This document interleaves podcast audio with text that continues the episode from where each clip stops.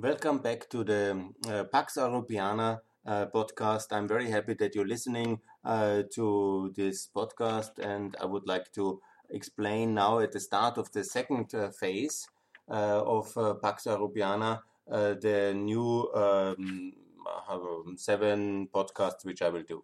And the first seven one, ones were directed on the global mm, system and the institutional order um, I, you have followed it possible about Euro enlargement, NATO enlargement, OECD enlargement, OSCE enlargement, Council of Europe enlargement, and obviously uh, WTO enlargement and UN. That's called the Seven Sisters. And uh, then to go into the next um, level, in the next phase, which I start now, is basically then to explain uh, the seven institutional issues which the EU directly, internally, more or less, can do on the European continent, and the seven institutions and um, methods and tools which the EU directly, also with support of the Americans, no doubt, um, but uh, more or less that's uh, all things we should be able to do ourselves. Yeah?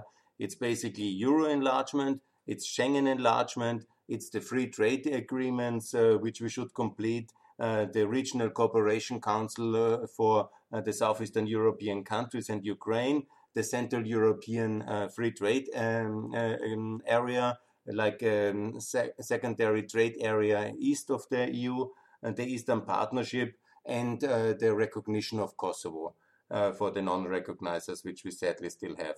That's the seven institutions or on topics. It's a bit of a you know, some is, of course, the relations with Kosovo, Eastern Partnership. It's a, a, mix of things, but they should be all more or less issues on the European continent. We should really, with good effort, be able to do ourselves. And, and that is basically the next uh, level of institutions I would like to discuss. Again, I have already mentioned uh, the seven big ones. Now we go for the seven European ones. And then in the third level, I will discuss the sub-organizations in Southeastern Europe and their enlargement and their reform and their utility in the coming decade. And that's basically now for the second um, uh, etap, for the second phase uh, uh, of uh, this podcast.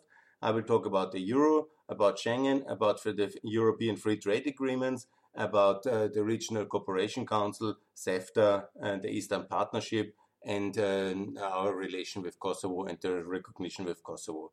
That's the task uh, for the coming um, uh, next seven um, podcasts, which I will do.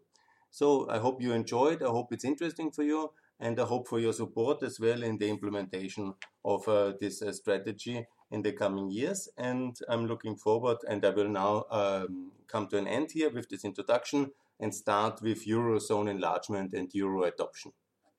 Thanks a lot for listening.